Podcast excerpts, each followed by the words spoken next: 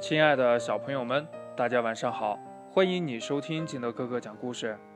今天呀，金德哥哥给大家讲的故事叫《拉小提琴的大嘴河马》。话说呢，长颈鹿老师在森林里办了一所音乐学校，喜爱音乐的动物们呀，都跑去报名了。调皮的小猴子他报了二胡班，机灵的米小鼠报了钢琴班。憨厚的粉红小猪呢，报了架子鼓班；可爱的长鼻子小象呀，报了萨克斯管班。看着大家都去学习自己喜欢的乐器了，大嘴河马呀也心动了。可是，他学什么乐器好呢？哎呀，还是每个乐器都试试吧，呃，这样就知道自己擅长哪种乐器了。大嘴河马呀，对自己说着。于是呢，大嘴河马来到了音乐学校。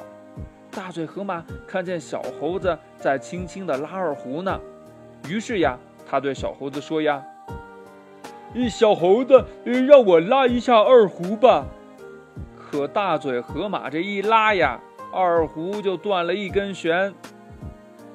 大嘴河马呀。看见米小鼠潇洒的在钢琴键上跳舞呢，于是呀，他对米小鼠说呀：“嗯，让我也试一试吧。”说着呀，大嘴河马踩到了钢琴上，钢琴呀一下子就散架了。大嘴河马看见粉红小猪在用力的敲架子鼓，于是呀，他对粉红小猪说呀：“ 让我也敲一下吧。”大嘴河马这一敲呀，哎呀，这架子鼓呀，直接给敲出一个窟窿来。大嘴河马呢，看见长鼻子小象正在吹萨克斯管，于是呀，他对小象说呀：“ 嘿嘿，这个看起来很简单，呃，你让我吹一下吧。”大嘴河马用力的吹这个萨克斯管，结果呀，把教室里的乐谱都给吹走了。大伙儿见了呀，都笑个不停。大嘴河马呀，觉得丢脸极了。长颈鹿老师摇着头说呀：“河马同学呀，看来你不适合学习这些乐器呀。”哦，那好吧。大嘴河马耷拉着脑袋走出了音乐学校。他心想呀：“哎，看来我真的没有音乐天分呢。”大嘴河马生气地走到河里，深吸一口气，然后潜入水中。这是大嘴河马生气时常做的事儿，这一次呀也不例外。就在这个时候呀，有一只叫卡拉的小黑狗靠在河边的树下拉小提琴呢。小提琴的琴声悠扬，一个个音符呀，仿佛是从里面跳跃出来的，令人陶醉。这小黑狗呀，拉完了一首曲子之后，大嘴河马才从水里走了出来。小黑狗吃惊地对大嘴河马说：“呀，啊，你是潜水高手呀？你潜水的时间比我拉曲子的时间还要长呢。我很想学潜水，你可以教教我吗？”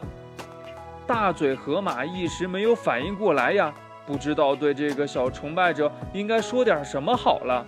呃，这这个，这这这个，这这这个，我我，难道你不愿意教我吗？